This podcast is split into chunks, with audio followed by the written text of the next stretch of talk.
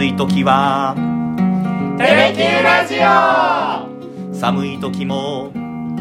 テレキューラジオ。家でも外でもどこでも聞ける。ちょうどいいぬくもり。テレキューラジオ。ひげごじと。ゆうきのさだでダラダラ行かせて94回目の放送になります。よろしくお願いいたします。よろしくお願いします。えー私は先週の土曜日ですか、うん。えー千葉に行ってクライマックスシリーズの初戦のベンチサイドリポートをやっておったんですが、はい。まさにその日にひげごじさんなんかすごく素晴らしい一日を過ごされてたとお伺いしましたけれども。ねこれをねもともとね決まってたはい。13日14日、うん。両日うん。福岡サンパレスでええグレープおよびさだまさしのあの50周年記念ツアーはい。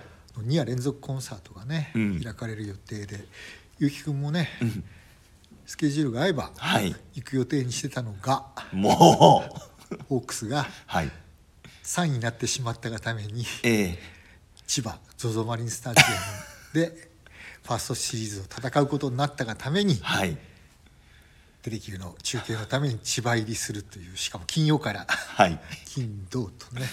初戦しかも負けるという、ね、もうさださんのコンサート行けないわホークスボロ負けするわ。ねちょっと厳しい試合でしたね。厳しかったな。まあね初回先頭打者のね、荻野、うん。スチュアートがね、うん。ソロホームラン打たれたところから、はい。めちゃくちゃ嫌な展開だなとは思いましたけどもね。もう、というさなかはい。私はその野球の仕事をしてました、うん。でひごじさんコンサートを聞きました、はい。が、まあ、コンサートの話はまあ後でするとして、はい。コンサートの前にまた素敵なイベントがね、あったみたいで。そうなんですよ。うん。あのー10月14日ね土曜日、はい。あのさださんのあの夜のコンサートの前に、うん。同じあの福岡サンパレスのホールのお隣にね、うんホテルがあるんですけどもここであのまあちょっと全国でも有名な、はい。福岡貸しさだまさし研究会っていうね 出た出た。非常にあのコアなファンの集まり、はい。まあ、全国にねさまざまさだまさし研究会ありますけれども、うん。まあ、九州にね貸しさだ研ありと言われるような、もうお2001年の結成だということで本当はね2021年が、うん。あの結成20周年で、なんか集まってお祝いしようっていうことにしてたらしいんですけど、うん。ねコロナ禍でうん。そういう催しができなかったために、はい。この日にね20プラス2、うん。まあ、周年記念パーティーっていうのを開かれましてね、ちょうどあの、まあ、増さんのね、えー歌手デビュー50周年記念を勝手に祝う会っていうのも兼ねてね、はいえー20まあ、22周年パーティーを開かれたわけです、うん。まあ、そこにね私とあの黒ギターさん。はい。ぜひちょっとあのゲストで来てくれって言われてね。お 邪魔したんですけど本当ならねゆうきくんが来てくれれば、ここでね、はい。この「さだだら」94回目はうん。ここで公開収録しようというね,、やーね予定も立ててたんですけどね、はい。残念ながらゆうきくんが千葉に行っておりましたんで、うん。まあ、私とあの黒ギターさん2人でちょっと短いはい。トークシをやらせていただきました、はい、どうだったんですか？何喋ったんですか？ちょうどね「さだだら」のこととか、うん。まあ、あのマッサンの、まあ、インタビューのね、うん。裏話とかっていうのをしたんですけどその時ね、うん。我々2人の他にねはい。ゲストとしてなんと、坂本庄司さん。ギターの？かつてあの神山社中でうん。ギターを弾いてらっしゃった、ええ。坂本庄司さんがゲえ。ストで来られてて、実はあのパーティーでは私の隣の席でねうわー。親しくねちょっと会話をさせていただく機会がありましてね。超大物じゃないですやーかもう私初めてお会いしたんですけど、本当にあ坂本庄司さんだって。当然ね、もう坂本さんもお今年の12月でね、うん。70歳になられるということで、ええ。まあ、年相にね,、まあ、あのね背格好になられてたんですけど、やっぱりもう、まさに坂本庄司さんそのものだったんですよ。そその坂本庄司さんもやっぱりねステージに立たれまして、うん。なんとはい。あの北の国からうん。のメインテーマとはい。蛍のテーマをね、うん。生ギターでええ！演奏されましてねすごっ。私ええ目の前で聴かせていただきましたけどね。うわー。いやびっくりしましたよ。ちょうどねあの1年ぐらい前ですかね、はい。あのこの「さだだら」でね、うん。あの北の国からのメインテーマと、翌週はね、うん。昔子供たちは」っていうね。やりましたね。あの北の国からの挿入歌だった。はい。2曲を続けてやらせていただきました。その時にね坂本さんのことをね、うん。話してて。ちょうどねあの79年の関白宣言からね坂本さんっていうのはさださんの、うん。まあ、サポートメンバーに入られてね。でこの80年にあの北の国からがねはい。始まった時も、うんまさにマスさんと一緒にあの倉本壮さんのご自宅にね行ってあの曲を、まあ、作った時も、うん。まあ、一緒に立ち会ってらっしゃったわけですよ。はあ。でまさにね北の国からのおねあの玲子さんが亡くなった日にね、東京の公園で、えーまああの純と蛍がね、うん。寂しく砂いじりをしてた時にね、うん。あのギターの青年役で登場して ギターを弾きながらね昔子供たちを弾くっていうね、へえ。まあ、俳優役でも登場されてた、あの坂本壮はあ。で僕らがねちょっと黒ギターさんと2人でトークショーやってたらね、うん。合いの手が入りましてねは客席からね、うんぼ僕も入れてよってね坂本庄司さんが 言い出してね。で僕はいはとっさにね、ええ。いや来ていただくのはありがたいんですけど、ん。ギャラ出ませんけど」って言ったら「うんうんギャラなんかいらないから」って言われて。本当に？それはね真剣に検討しなきゃいけないなと思った。さだだらにあの坂本庄司がやってきたっていう回が じゃあ近い将来あるかもしれないであるすねかもしれないですね。だからもちろんね、はい。あのー確か坂本さん埼玉のえに住まれてたと思うんで、うんたまたまね、あのー先週末はあのー自分のね、はい。ツアーで博多に来られてたもんですからあ機会があるんですねええじゃあスケジュールがあってうん。貸伊佐岳に呼ばれて、ああその時ちょうど博多いるわってことで、うん。ゲストで来られてたわけなんですけどね。そんなん全然こっちが合わせますんで、うん。坂本さんが福岡に来られるタイミングでさだだら取ればいいじゃないですかうん、だけどもう今日94回目でしょ？はい。残り6回しかあないっていう状況でね その間にスケジュールが。まあまあそこにね限定しなくても来られた時にまたやればいいですから。まあいろいろ考えましょうかね。ねえええすごっ。ねいやうんまあねリップサービスかもしれませんけれども、はい。ね、いや面白い番組やってんだねって言ってね。え言ってくれたんですか？いやどうどういう番組？って言ったらいやいやね毎回さださんの楽曲を1曲ね、はい。この今時珍しいね、うん。結城良二っていうアナウンサーが ギターの弾き語りで歌って、はい。で私がその楽曲の背景とかね、うん。まあ、生まれた経緯とか、うん。歌詞のまあちょっと深読みしてね、はい。えーまあ、そういうことを喋って大体1回30分やってんですよって話をした、面白いねって。で隣にいるこの黒ギターさんも時々参戦してんですよって話してたらね、いやそりゃあね面白そうだねって言ってね。あらーこれはちょっと広がりそうな匂いがしますよ。でもねあの坂本庄司が来るって言ったらね、いやお前ビビってギター弾けないんじゃない？ーいや本当ですよね。ちょっと僕ギターをそっと置いてもう黒ギターさんと坂本さんに弾いてもらおうかな。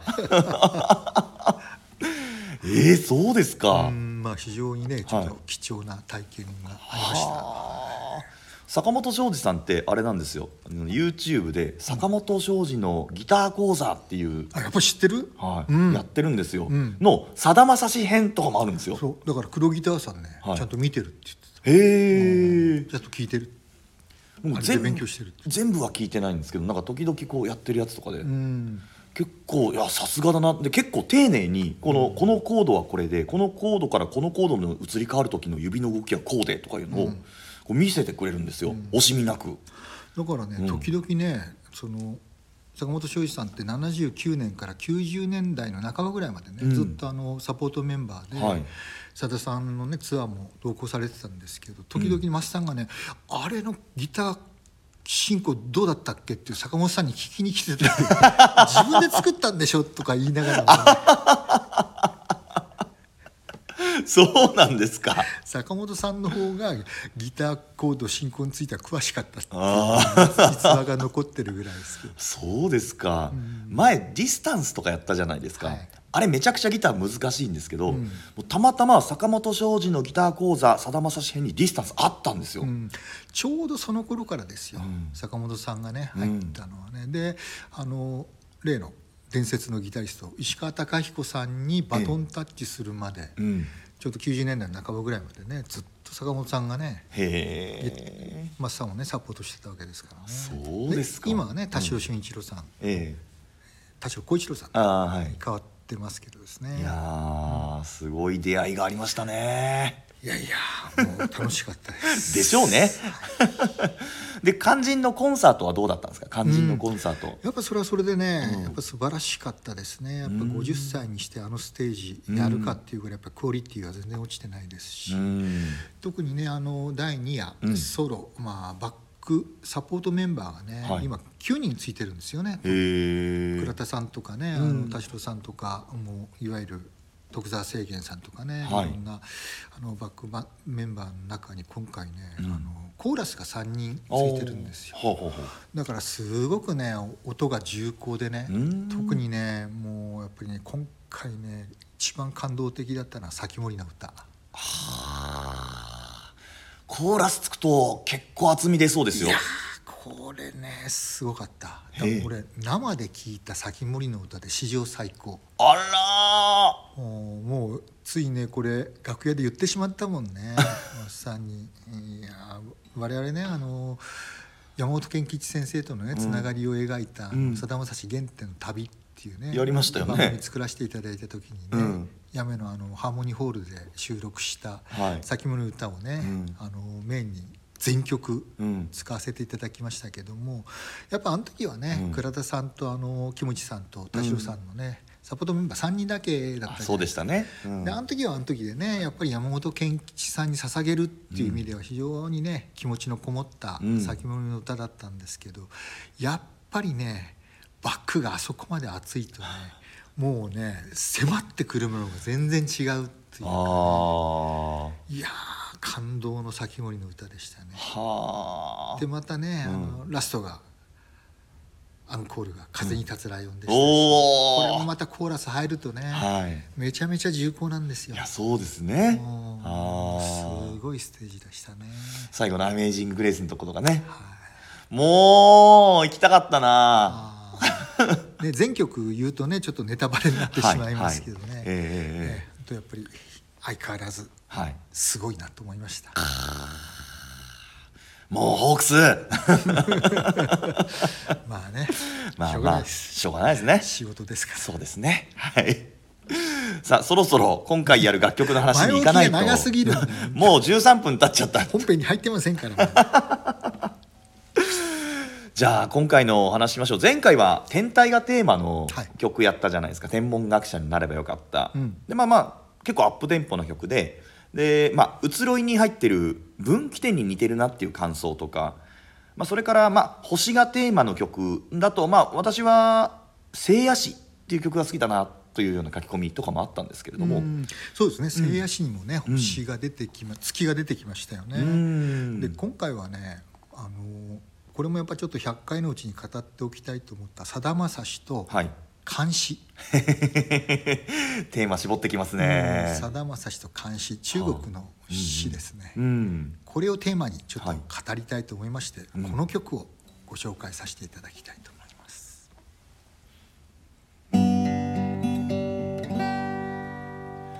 あな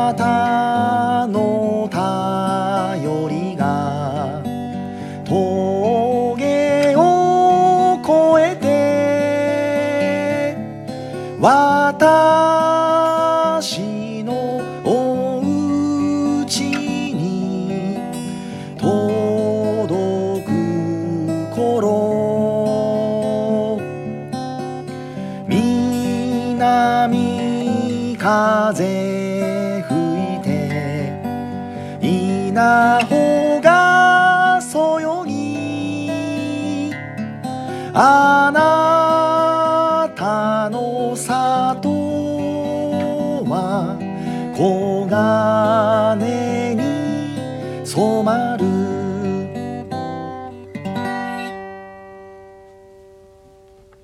短い楽曲ではあります、もう美しいメロディーですよね。はい。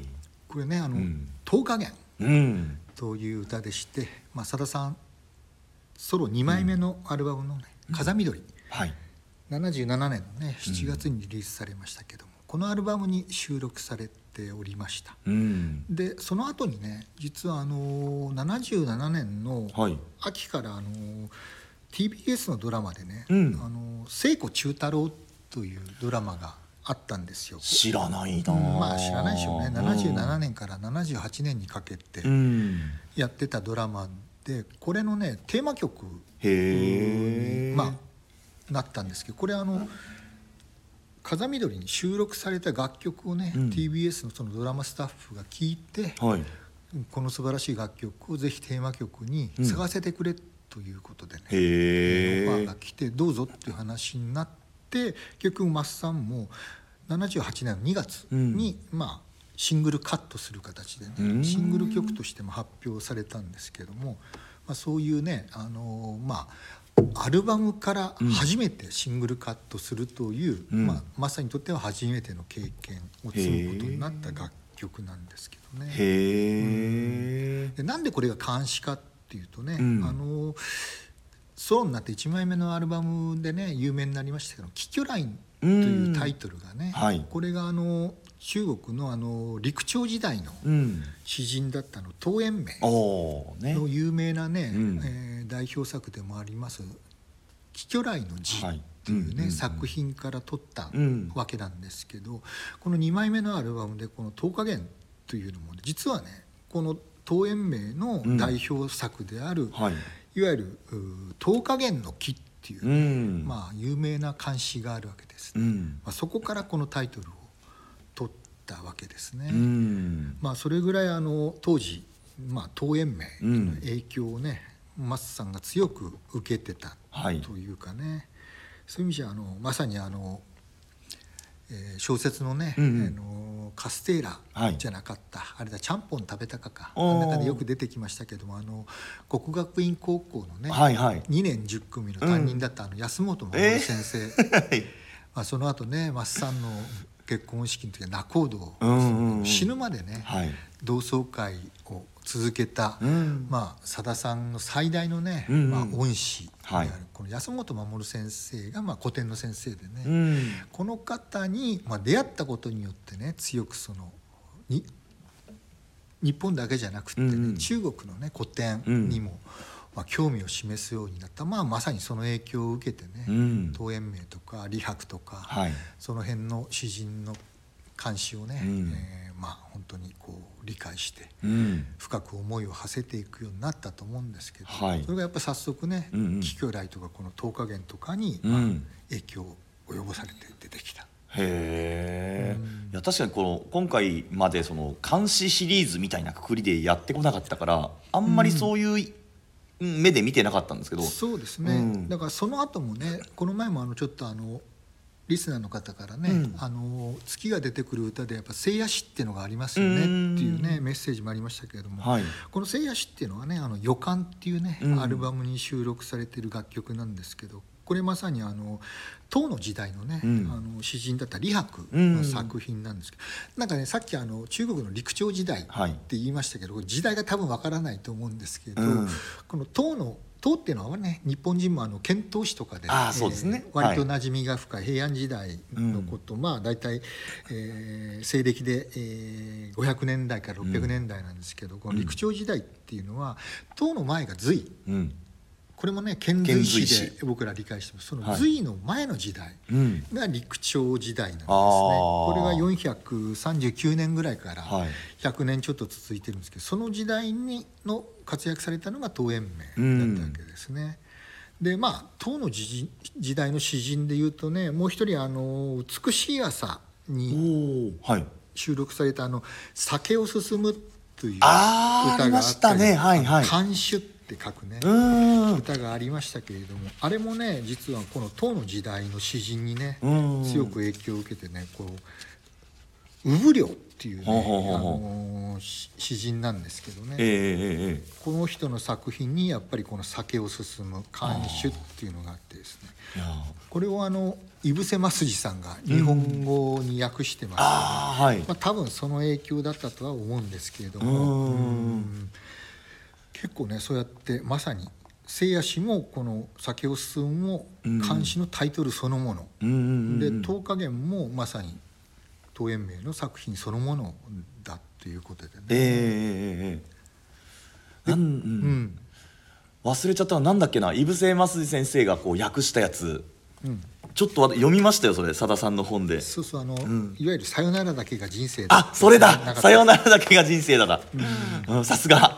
そうです。もともとねこの曲はね、うん。実はこれさださんの作曲じゃないんですよ。え？あそうなんですか、うんあのちょうどねこの「風見鶏」がね、はい。リリースされた頃には、うん。その作曲者不詳作詞さだまさしになってたんですけどこれなんであの94回目。実はあの本当は貸井さだけんのね、うん。公開収録の時にこの曲をやろうと思ってたなそのね。監視を語ろうと同時にこれちょっと茂さんが絡んでたもんです。からはあはあはあ。はあ茂さんもねちょうど博多に来てらっしゃったんで、うんうんうん。もしね、うん。予定が空いてたらちょっと顔出していただけないかと声かけようと思ってたんですけど、うんうんうん。ちょっとね佐田茂さんお忙しくてそれできなかったんですけども、はい。あの茂さんがねあの、台湾大学に留学してた時に、はい。こうずっと聴いててね、はい。すごく美しいメロディーだっていうことで、うん。まあ、あのメロディーを書き取ってねはい。財布してええ。持ち帰ってきたわけですよ。あ茂里さんが台湾から。台湾から？んこの歌のメロディーを、でえ。誰が作曲したかしたか分からなかったんで、はい。当時はそのお歌には作曲者不詳というふうにね書いてたんですよね。へえ。したらその後ね発表した後に、はい作曲者が分かって。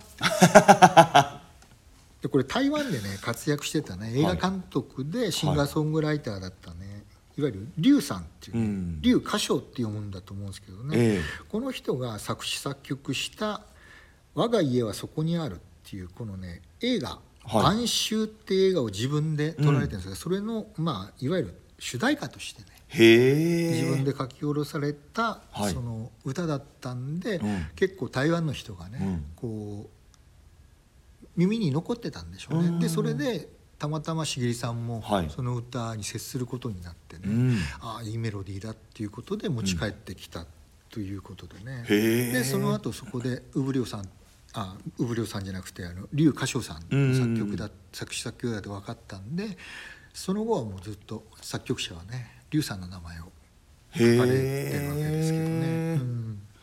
それあのー使ったなとかならなかったんですか？いやいやだからそこはね、作曲者不詳って書いてたから、うん。あのあ作曲さだまさしじゃないんでね。ああそっかそっかそっか。あちゃんとそういうふうに書いてたんですね、うん。え。ーでも歌詞ってあの台湾のその劉さんが作ってこう作られて書かれてる歌詞とうん。佐田さんがきっとこれじゃあメロディーに歌詞つけようって書いてる歌詞じゃないですか、ん。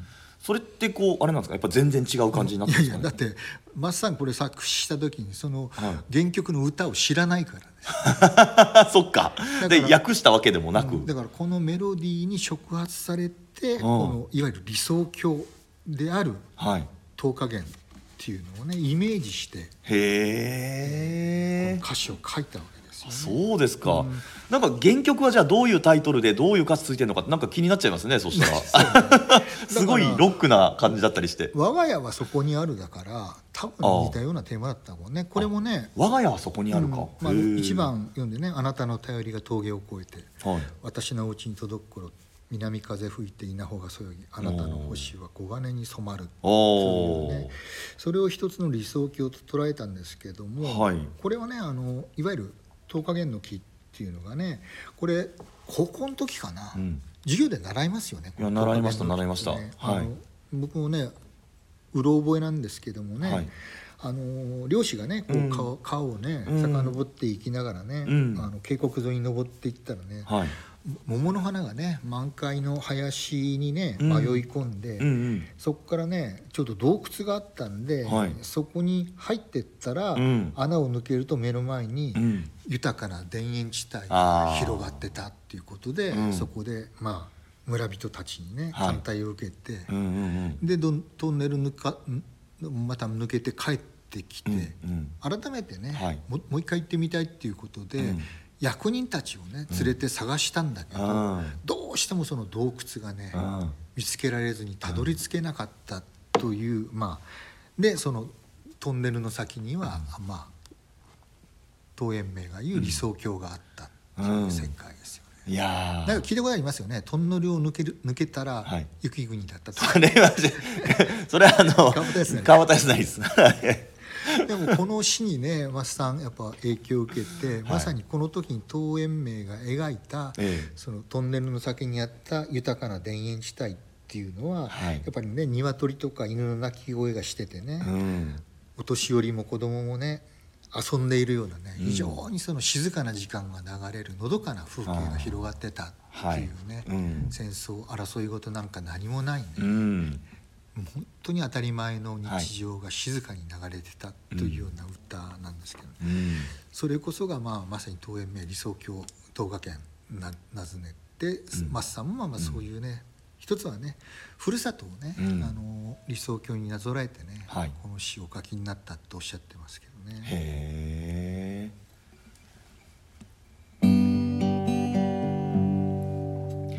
川の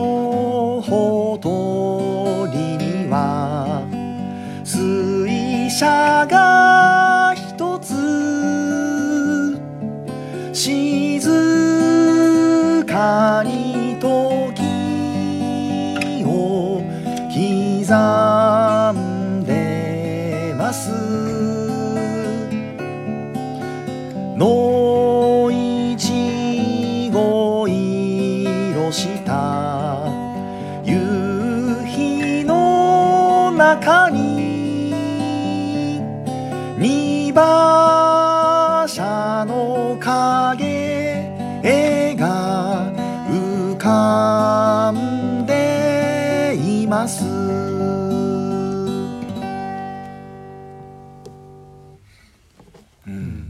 ものどか。ね。はい。まさに本当に静かに時間が流れるね、うん。風景を描いた歌詞ですけど、あー。川のほとりにはうん。水車が一つ静かに時を刻んでいます、はい、野いちご色した夕日の中に。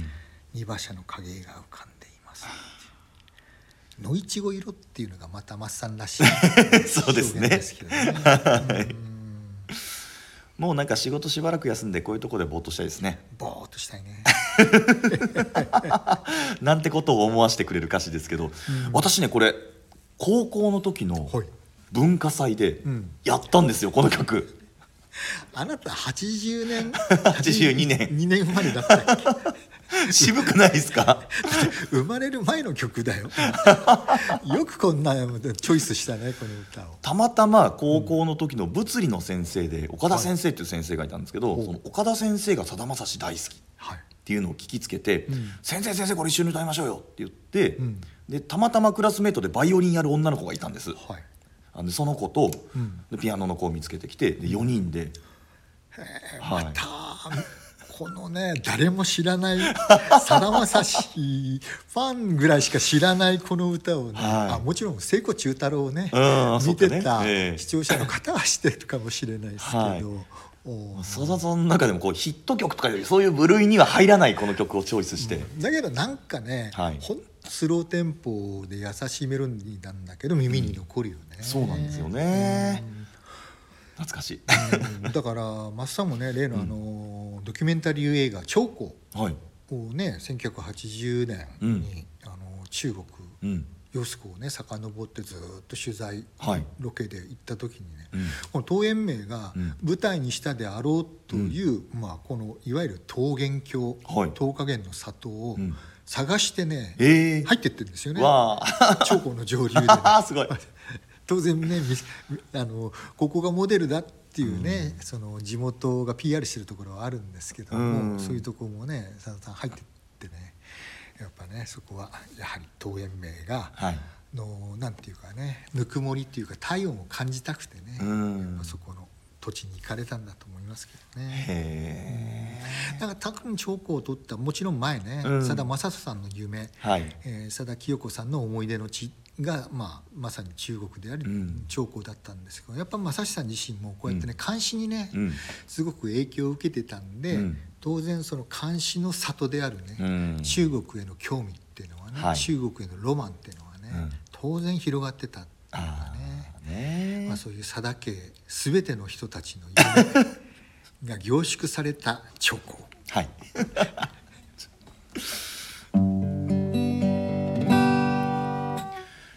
子牛が生まれた。ことのほかには何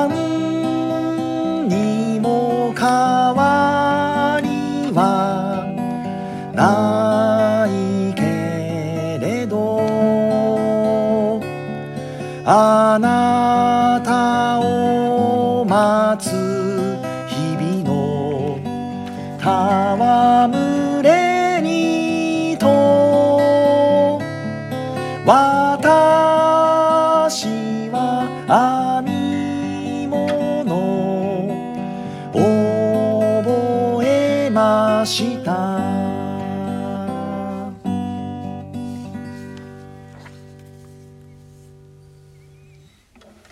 うん。ちょっと優に30分は超えてしまいましたけれどもあと少し、うん、いやもうねうん。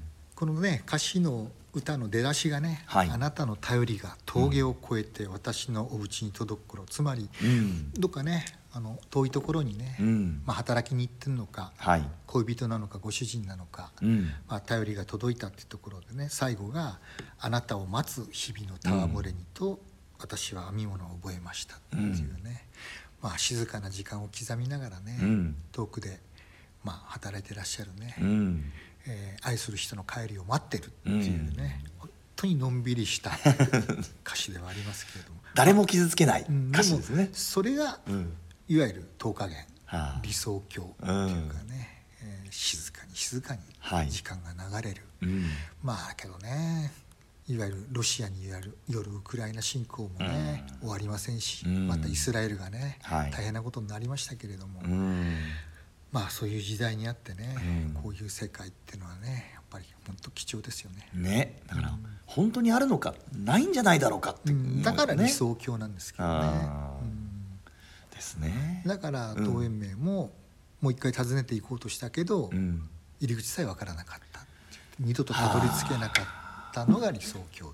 うんだから昔からそうだったのかもしれませんよね、まあ、当時もね戦火があったりして、うん。うん。もちろんです。よ争いのない時代ってね、うん。ありませんからね。そうですね。だからこう夢見るのかもしれませんね、うん。今も昔もね、うん。あね、はい。まあ平和な歌を歌っていきましょー そうですね。歌の世界ではせめてね、うん。じゃあ次回ですよ。はい、う。ね、うん。95回目、うん。また思考の4部作からいきましょう。あ もうもうどっぷり。ですね。はい、はい。まあある程度決めてるものはございますのでい。くつかね、はい。その中からお送りできればと思っております。ちょっと長くなってしまいました。坂本さんの話がね少し長くなってしまいましたんで。すいません。はい。ということで今回はこの辺で失礼したいと思います。ありがとうございました。ありがとうございました。